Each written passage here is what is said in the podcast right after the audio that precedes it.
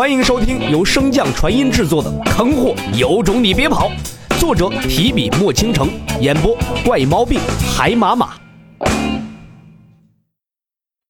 第四十二章在线杀狗记，这是要吃朝鲜冷面吧？痛，很痛，非常痛。伴随着每一次呼吸，洛尘浑身上下如同被撕裂一般。手指轻动，那灼热的痛感立刻传来，伴随着这一声吸气，痛楚更加的强烈了。师弟，你醒了！穆清雪惊喜的声音在洛尘耳边响起。神识扫去，如今的穆清雪哪儿还有一点形象可言呢？眼圈通红，嘴唇泛白，泪珠随着她的抽泣不停的滚落，整个就是一个花猫脸呢。一侧精神萎靡的青雨烟和小脑斧感受着洛尘的神识，也露出了久违的笑容。足足一夜的努力，更是有六品丹药的辅助，这才把洛尘从阎王爷门前给拉了回来。洛尘忍痛调动体内的木灵根，灵力弥漫而出，心中却是万分不解：师姐为何不用木灵根的治愈之力为我疗伤呢？单纯的灵力疗伤可谓是事倍功半，费力又不讨好。无法开口，洛尘只能先压下心中的疑惑。有了洛尘的加入，那破碎的半边身子肉眼可见的生出新的血肉。感受着新生的身体，洛尘心中感叹：又得重新淬炼了。随后，神识扫向小脑斧，心中恶狠狠地骂道：“切，这个逃兵！”唰，月落又生，一日转眼而过。修炼完太初诀后。洛尘和穆清雪躺在一处山顶，望着夜幕中点点的星光，轻声道：“师姐，多谢你那枚王丹，才能恢复的如此之快。”傻子，能让你好好的，即使仙丹又有何稀罕？洛尘闻言，满心感动，轻轻握住穆清雪的小手，眼中满是温情。旖旎的氛围中，洛木头非但没有乘胜追击，反而是满脸好奇的问道。我们天行的那位六品丹王究竟是何人啊？当年师公带我前往药谷，所见那人是一个跛脚的邋遢老者，是不是丹王就不知道了。跛脚，竟然连丹王也治不好吗？摇摇头，不再多想。待他回天行大陆之后，药谷是必定要去一趟的，到时候自会知晓。前些时日。洛尘帮助穆清雪除去小腹上的毁灭之力时，并未尽数的拔除，伤疤犹在。诸多丹药试过也未见起色。洛尘回去便打算到药谷求一枚丹药，让穆清雪恢复如初。师姐，昨日你为何不用木灵根为我疗伤啊？你是不是被揍傻了？哪有木灵根啊？师姐的风灵根拆开不就是木灵根与火灵根吗？穆清雪扭过头，疑惑的看着洛尘。怎么拆开？洛尘皱眉道：“我放开心神，你用神识查看我的丹田处。”待他神识进入，洛尘召唤出漩涡，为他演示了一下木火灵根的融合与分离。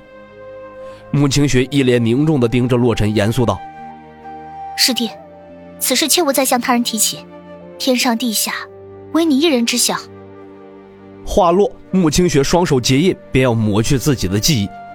洛尘及时将他扑倒，打断他手中的动作。哎，师姐无需如此，你我情定终生，怎能瞒你？不再给穆清雪反驳的机会，俯身便堵上了他樱桃似的小嘴儿。嗯，良久，唇分。洛尘虽然眼中满是柔情，可是语气却极其严肃。师姐，你和伯母回天行吧。穆清雪摇了摇头，眼神坚定：“你不用劝我了，你在哪儿，我在哪儿。”不再多说，穆清雪执拗的性子，洛尘早已经有所领略了。唰，晨光微曦，山洞中，伯母准备好了吗？青雨嫣闻言，琴手微点，开。随着洛尘的一声暴喝，山洞被传送大阵彻底照亮。伯母入内。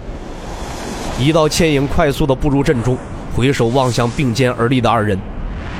雪儿、晨儿，你们定要万分小心。刷刷刷刷刷刷刷，洛尘双手不断的结印，心中通过契约给小脑斧传音道：“憨货，待会儿听我号令，将师姐也传送入阵。”阵法不断的打出，大阵终于不再闪烁了，状态彻底稳定。憨货，随着洛尘一声大喝，穆清雪毫无防备的便被小脑斧传送入大阵，随后传送的法印接连打出，伴随着一声咔嚓声，原地只有一枚破碎的珠子留下。大阵和母女二人早已不见身影。洛尘看着地上的那枚珠子，怔怔的出神。传送珠只此一枚。是院长教育穆清雪的，这次不走，以后能否找到机会离开深渊大陆都两说。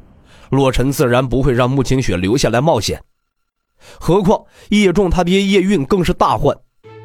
主人，小脑斧跳至洛尘的肩头，轻声开口安慰：“我们一定能回去的。”洛尘没好气儿的瞥了他一眼：“还用你说？”